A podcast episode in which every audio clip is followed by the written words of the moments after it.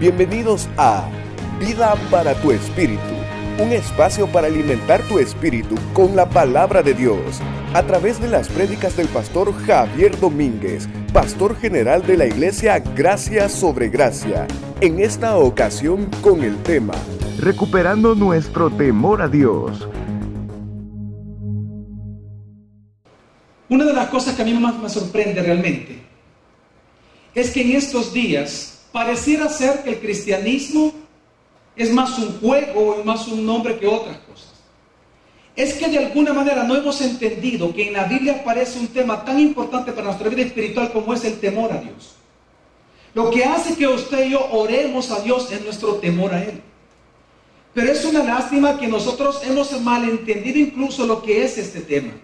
De alguna manera la teología humanista moderna, la cual se encuentra muy fuerte en las iglesias, nos han tratado de vender la idea de que el temor a Dios es un respeto reverente a Dios.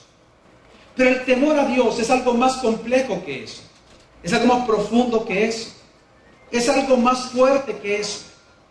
Y por lo tanto, si nosotros no entendemos que hay algo que se llama temor a Dios, y si no cuidamos ese temor a Dios, entonces muchas cosas en nuestra vida van a cambiar, no para bien, sino que para peor el temor a Dios es algo más profundo, es más que un concepto, es más que una idea, es un ciclo de vida espiritual. Segundo libro de Crónicas, capítulo 26. E hizo lo recto ante los ojos de Jehová, conforme a todas las cosas que había hecho Amasías su padre. Y persistió en buscar a Dios en los días de Zacarías, entendido en visiones de Dios. Y en estos días que buscó a Jehová, él le prosperó. Es muy interesante leer toda la historia de Usías porque dice la palabra de Dios que él en sus inicios, él temió tanto a Dios que él buscó que el sacerdote, que el profeta Zacarías fuera como su mentor espiritual. Y mientras su mentor espiritual o su pastor espiritual era el profeta Zacarías, dice la palabra que el profeta le instruía acerca del temor a Dios. Y mientras él se sometía a este temor a Dios, Dice la palabra que él era prosperado en todas las cosas. Dios hizo prosperar tanto a Usías que precisamente este rey, dice la palabra, él tenía tan buenos ingenieros que se inventaron máquinas que no las habían inventado antes ninguna nación sobre la tierra para servicio y defensa del pueblo.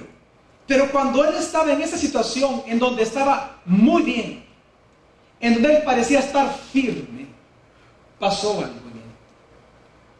Pasaron los años y en la medida que él se iba firmando en el trono y que su poder se iba extendiendo, pasó algo terrible en su corazón. Ahí mismo en el capítulo 26, solo que el versículo 16 dice así.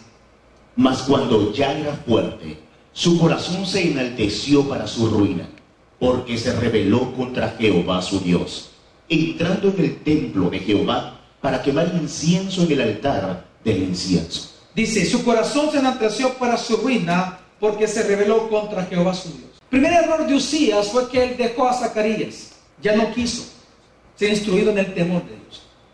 En segundo lugar, él asumió que él podía? Ofrecer qué? Incienso. Algo que era exclusivo de quienes? De los sacerdotes. Es decir, quiero que entienda que el error de Usías no fue por querer hacer algo malo. Él quería adorar a Dios. Él quería ofrecer incienso a Dios, al Señor. Sin embargo, él dejó de temer tanto a Dios que él pensó que él podía hacerlo. Y su falta de temor a Dios hizo entonces que no creyera en la palabra de Dios, que solamente los levitas podían hacer esto. Y él creyó, por ser rey, que él podía realizarlo. Y dice la palabra, después de todo esto, que él fue uno de los peores reyes que tuvo este pueblo. Al igual que Usías, hoy en día muchos cristianos queriendo agradar a Dios realmente, terminan por aborrecer a Dios, sin darse cuenta. Es que el problema es que al igual que Usía, nosotros pensamos los cristianos de ahora, que nosotros realmente podemos vivir de la manera en que nosotros pensamos que debemos de vivir. Y eso lo único que nos habla es que ya no le tememos a Dios en esa áreas. Nosotros muchas veces pensamos que podemos jugar con Dios. Y entonces podemos mentir. Podemos pensar nosotros que podemos vivir una vida cristiana sin diezmar y ofrendar. O pensamos que podemos mantener amistades peligrosas. O pensamos, por ejemplo, que nosotros podemos decir que podemos tener una vida sin servirle al Señor. ¿Cuántos cristianos, por ejemplo, buscan hechicerías? Nosotros somos seres adoradores. Nosotros. Si nosotros no estamos adorando a Dios, necesariamente algo más estamos adorando. Y si usted no le teme a Dios, necesariamente a algo usted le tiene que estar temiendo que no es Dios. Lo que estoy tratando de decir es que nosotros los hijos de Dios, de alguna manera hoy en este cristianismo moderno, pensamos nosotros que podemos de alguna manera jugar con Dios. Y pensamos que podemos tener una vida licenciosa sin que nada pase.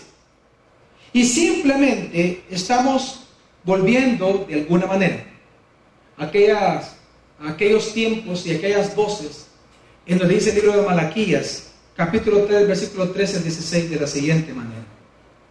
Vuestras palabras contra mí han sido violentas, dice Jehová, y dijisteis, que hemos hablado contra ti? Habéis dicho, por demás es servir a Dios. ¿Qué aprovecha que guardemos su ley y que andemos afligidos en presencia de Jehová de los ejércitos? Decimos pues ahora, bienaventurados son los soberbios, y los que hacen impiedad no solo son los prosperados, sino que tentaron a Dios y escaparon. Tentaron a Dios y qué? Y escaparon. Ese es el pensamiento moderno del cristiano. Lo que estamos diciendo hasta ahorita que el libro de Malaquía lo que está diciendo es que cuando una persona pierde el temor al Señor, entonces piensa que puede vivir su vida menospreciando a Dios. Y pensamos que esa arrogancia no tiene disciplina. Cuando dice la palabra que antes del quebrantamiento, Proverbio 16, es la soberbia del corazón. Por lo tanto, es necesario para nosotros aprender qué es el temor al Señor. El temor a Dios, si empezamos por su significado etimológico, por el significado de la palabra, la palabra temor a Dios significa pavor. Dice la palabra que llega un momento en nuestra vida espiritual que nosotros conocemos tanto a Dios que nos asombramos de él y ese asombro nos lleva a temerle porque le conocemos. Hebreos capítulo 12, versículo 28 29 dice así. Así que, recibiendo nosotros un reino inconmovible, tengamos gratitud y mediante ella sirvamos a Dios agradándole con temor y reverencia, porque nuestro Dios es fuego consumidor. Es que dice la palabra, así que recibiendo nosotros un reino inconmovible, tengamos gratitud y mediante de ella sirvamos, mediante la gratitud, a Dios. ¿Cómo? Agradándole con qué? Con temor y con qué? Con reverencia, pero la palabra reverencia significa asombro. Pero ¿por qué surge esto en nosotros? ¿Qué es lo que nosotros conocemos de Dios que nos hace temerle así? Versículo 29. Porque nuestro Dios es fuego consumidor. El temor al Señor surge por conocer a Dios. Por eso que dentro del ciclo espiritual del temor a Dios, lo primero que nosotros vemos es el conocer a Dios. El primer paso es conocer a Dios. ¿Qué significa esto? Si nosotros nunca conocemos a Dios, nosotros nunca nos vamos a asombrar de Él. Tenemos de conocer primero quién es Él, segundo lo que Él hace y tercero lo que Él tiene. Malaquías capítulo 1, versículo 6 dice así, por favor. El Hijo honra al Padre y el siervo a su Señor. Si pues soy yo Padre, ¿dónde está mi honra? Y si soy Señor, ¿dónde está mi temor? Dice Jehová de los ejércitos a vosotros oh sacerdotes, que menospreciáis mi nombre. Si soy padre, ¿dónde está mi honra? Y si soy Señor, ¿dónde está mi temor? Es decir, lo que Dios está diciendo es que usted y yo no necesitamos una excusa para temerle al Señor. La razón por la cual un creyente le teme a Dios o una persona en este mundo le teme a Dios es porque Dios es Dios.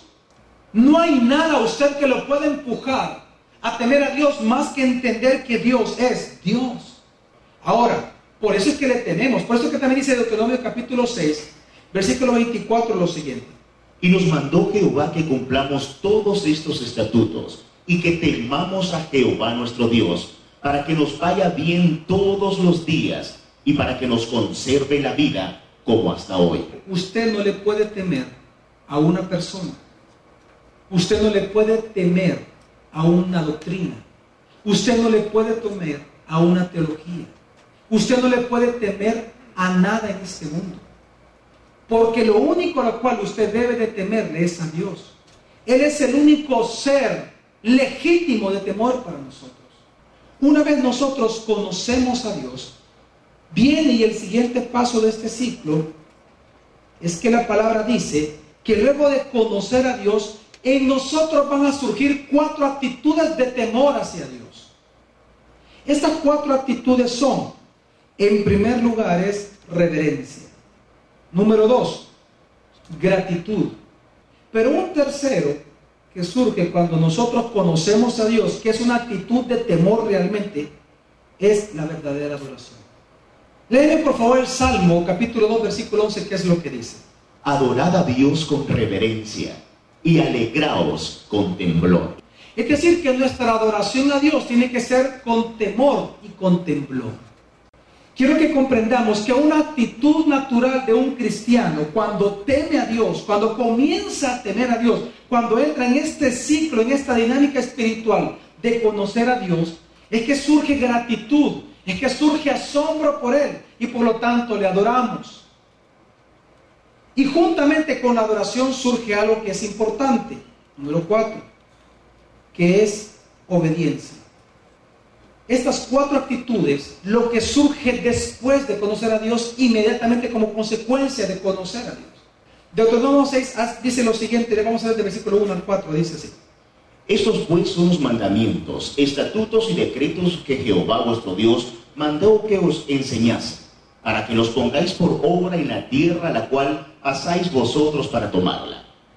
Para que temas a Jehová tu Dios, guardando todos sus estatutos y sus mandamientos que yo te mando, tú, tu hijo y el hijo de tu hijo, todos los días de tu vida, para que tus días sean prolongados. Oye pues, oh Israel, y cuida de ponerlos por obra, para que te vaya bien en la tierra que fluye leche y miel, y os multipliquéis como te ha dicho Jehová, el Dios de tus padres. Oye Israel, Jehová nuestro Dios, Jehová uno es. Es decir, que lo que la Biblia está diciendo en los primeros versículos es que Dios nos da mandamiento a nosotros para que nosotros le temamos a Él.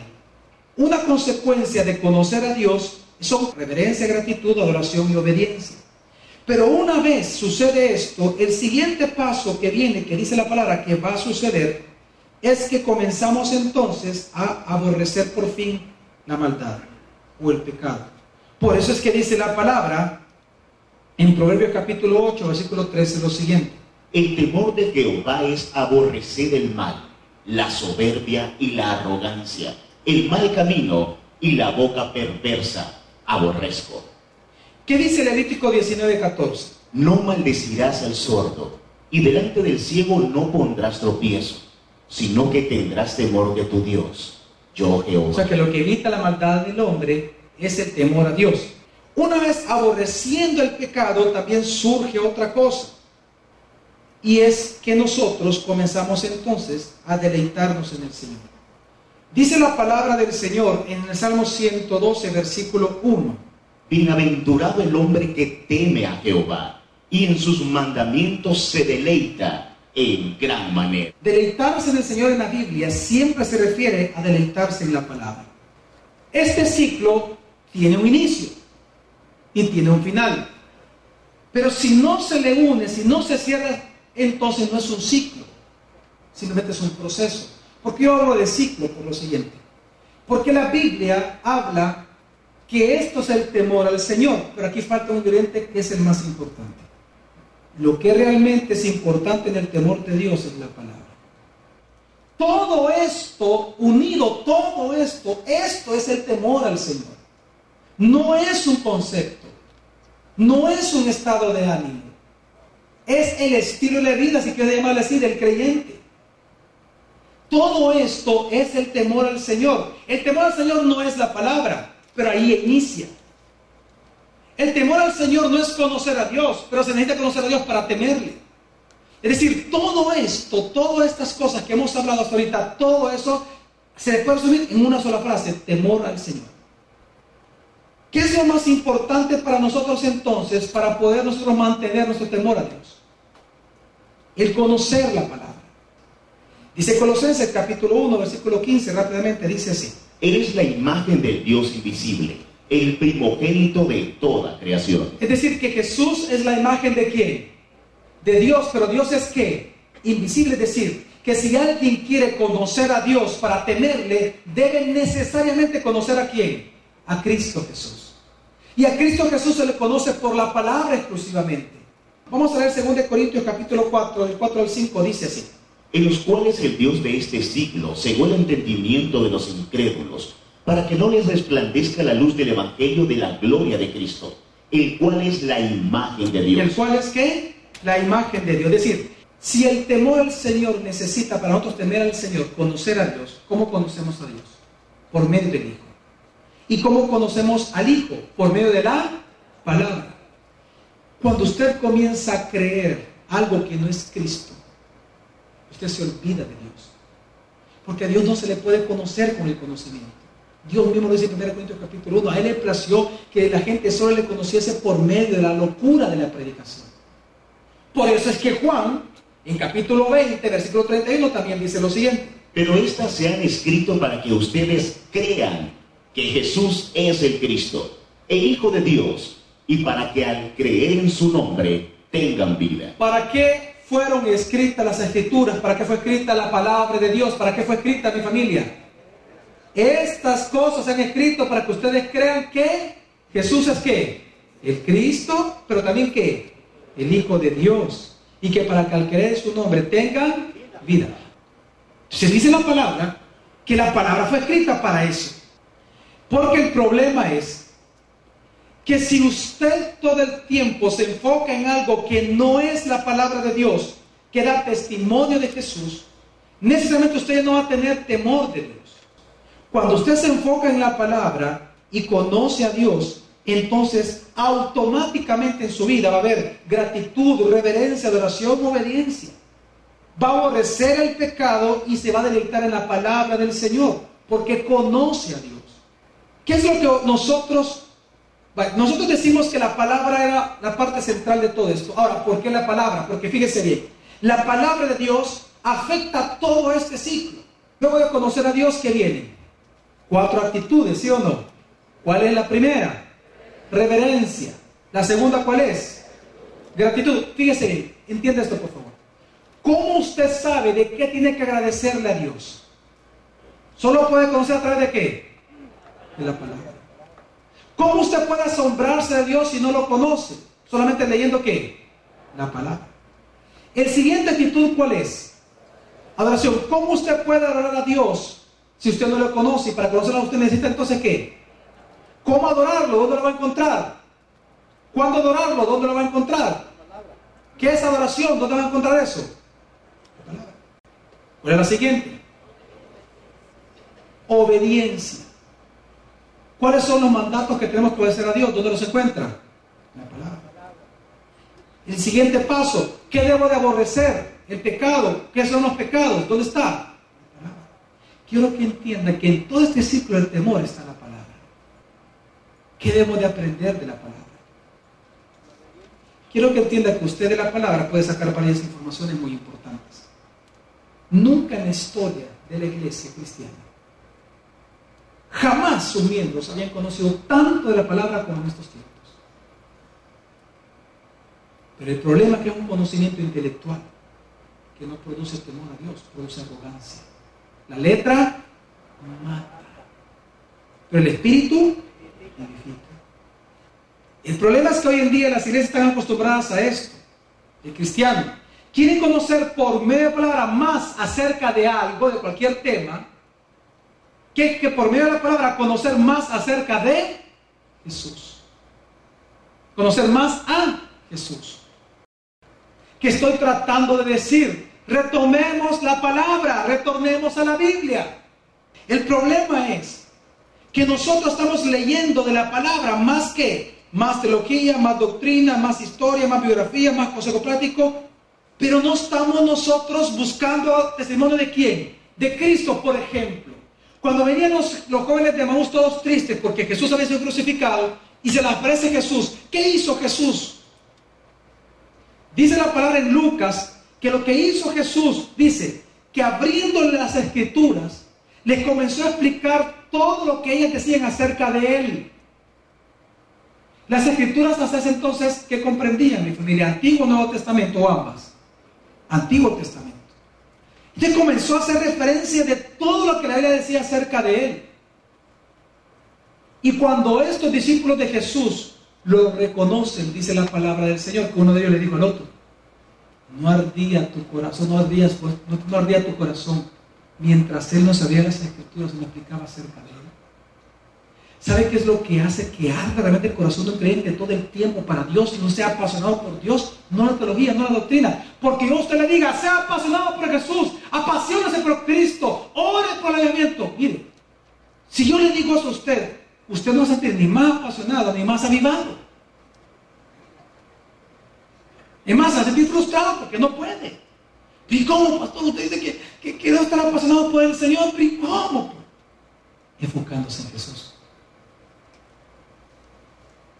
Entonces, cuando yo le digo a usted que debe enfocarse en la palabra, es en, Cristo Jesús, encuentra a Jesús en la palabra, aprenda de Jesús en la palabra, lea la Biblia, más que leer libros de teología, de doctrina, de historia, de biografía.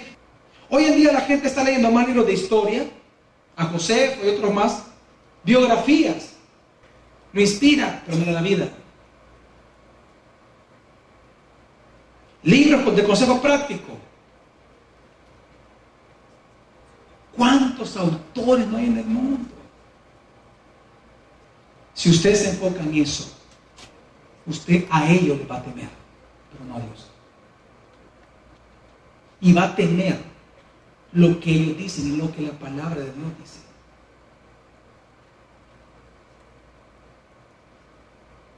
Usted va a temer no hacer lo que ellos dicen que usted no debe de hacer. Es un legalismo disfrazado. ¿Por qué los cristianos hoy en día muchos son supersticiosos? Porque tienen un concepto erróneo de quién. Cuando usted, por ejemplo, viene y usted ve una escalera y usted dice, uy, no, no paso una escalera, ¿usted de quién está desconfiando? ¿De quién está desconfiando? De Dios. Cuando usted miente en un negocio. ¿Sabe por qué los hombres mienten en los negocios? ¿Por qué los seres humanos mienten en los negocios? Los cristianos. Porque desconfían de Dios. Por su concepto religioso que tienen de Dios. Como que si Dios lo va a hacer tener hambre a usted cuando dice la palabra que no hay justo desamparado, si no dice que mendiga, ¡pam! Pero usted ha decidido no creerlo por lo que usted tiene como centro. Por lo que usted ha determinado creer. Por eso es que nosotros decimos, si usted pone la palabra, usted tiene el conocimiento correcto de Dios. ¿Qué estoy tratando de decir? Que se enfoque en la palabra. No es lo mismo que yo les hable a ustedes acerca de la soberanía de Dios, que aquí Dios manifieste su soberanía en esta iglesia. No es lo mismo que yo hable a usted de la salvación de Dios, que aquí Dios ejerza salvación para el no convertido. No es lo mismo. Entonces, ¿qué estoy tratando de decir? Lo siguiente. Si usted cambia su conocimiento de Dios, usted ya automáticamente comienza a dejar a Dios porque está creyendo en un Dios que no es. Eso fue exactamente lo que le pasó al pueblo hebreo. Cuando ellos salieron de Egipto, vienen ellos y Dios los invita a que lo conocieran a él en el monte. ¿Y quién fue el único que subió? Moisés. Y el pueblo no quiso. ¿Y qué pasó 40 días después? Y de repente Moisés, dice la historia, que él estaba hablando con Dios y baja. Que este tu pueblo, le dice. Ya no dice mi pueblo, tu pueblo. Así dijo Dios, este tu pueblo. Se ha corrompido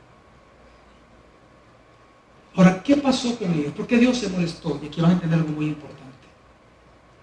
¿Dios se molestó por la orgía? Sí. ¿Se molestó por la mentira? Sí. Pero ¿sabe qué fue lo que él me ofendió? ¿Qué cree usted? El becerro. ¿Por qué? Porque hicieron, pero más que eso, porque ellos hicieron una imagen de quién? De Dios. Pero la pregunta es, ¿para quién estaba reservada la imagen sobre la tierra? ¿Quién es la imagen de Dios? El Hijo. Cuando ellos hicieron la imagen del cerro, automáticamente ofendieron a Cristo, al que habría de venir. Tocaron la gloria de Dios que es Cristo. Y se enojan de la manera. Por eso es que Él puso mandamiento, no te harás imagen. Porque la imagen estaba exclusivamente reservada para quién? Para el Hijo. Y aunque usted, porque quiero que entienda que el pueblo, ellos pensaban que era Dios. Ellos dijeron, este es Dios. Porque venían acostumbrados, eso se les puede echar la culpa, pues. Ellos venían acostumbrados por los animales que miraban en Egipto. Entonces dijeron, hermano, allá había vaca, había toro, había serpiente, porque un becerrito hagamos, pues. Y el becerro apareció. Ya, y, y, ahí está. Y ellos, para ellos era Jehová, o sea, ellos querían adorar al Señor. ¿Es malo adorar al Señor? Pero es malo hacerse qué? Imagen. Es lo que pasa hoy día en las iglesias. Mucha gente piensa que está adorando a Dios genuinamente, pero no se dan cuenta que están adorando una imagen de Dios que no es Dios. Porque ya no se le está enseñando palabra ni Biblia ni acerca de Cristo en las iglesias, se le enseña doctrina, teología, consejería, lo que usted quiera. Dice Éxodo 32, versículos 6 y 7, dice lo siguiente. En efecto, al día siguiente los israelitas madrugaron y presentaron holocaustos y sacrificio de comunión. Luego el pueblo se sentó a comer y a beber y se entregó al desenfreno. Entonces el Señor le dijo a Moisés, va, porque ya se ha corrompido el pueblo que sacaste de Egipto. Nunca dijo mi pueblo. Ah, bien, molesto el Señor. Y entonces la pregunta es, ¿qué lo molestó a él? Romanos 1, 22, 23 aunque afirmaban ser sabios, se volvieron necios y cambiaron la gloria del Dios inmortal por imágenes que eran réplicas del hombre mortal, de las aves, de los cuadrúpedos y de los reptiles. Por lo tanto, ¿usted quiere temer al Señor? Entonces, por favor, enfóquese en Jesús, no en hombres. No en hombres. Usted debe de leer la palabra y debe de creerla. Después puede estudiarla y tratar de comprenderla. Porque todavía estamos tratando de comprenderla, ¿sí o no? Usted no necesita comprender la Biblia para hacerle caso, usted debe creerla y punto. Por lo tanto, mi familia, ¿qué estoy con esto diciendo ya para terminar? No se extrañe si de repente comienza a venir problemas fuertes a su vida. Porque si usted nunca le temió a Dios, si usted perdió el temor a Dios por seguir hombres, doctrinas, teologías, panteísmo, lo que sea, usted tenido una vida bien pregada. Pero hasta que usted se rinde al Señor y se enfoque en Jesús y comience a conocerlo, entonces las actitudes de temor van a comenzar a nacer en su corazón. Amén.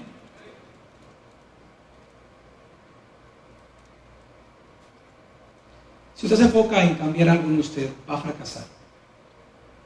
Pero si usted se enfoca en Jesús, Él nunca ha fracasado, nunca va a fracasar. Él que usted puede hacer muchas cosas. Él puede hacer todo. Amén. Porque Él es todo en todos nosotros. Y quiero leer este versículo, Isaías 11.2, nada más para terminar.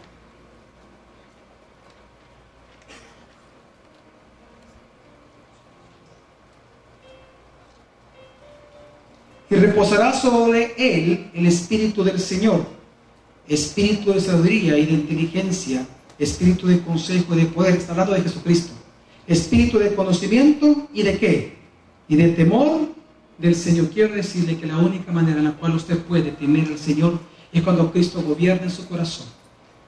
Aprende de Jesús, ame a Jesús, amando y comiendo la palabra todos los días de su vida. Amén. El próximo jueves te esperamos para continuar aprendiendo de la palabra de Dios. Vida para tu espíritu con el pastor Javier Domínguez. Es una producción de Iglesia Gracia sobre Gracia. Puedes encontrar más recursos como este en nuestra página web graciasobregracia.org. También puedes visitarnos en Hotel Holiday Inn los domingos a las 8 y 11 a.m. Iglesia Gracia sobre Gracia. Tu iglesia, tu casa, tu familia. família.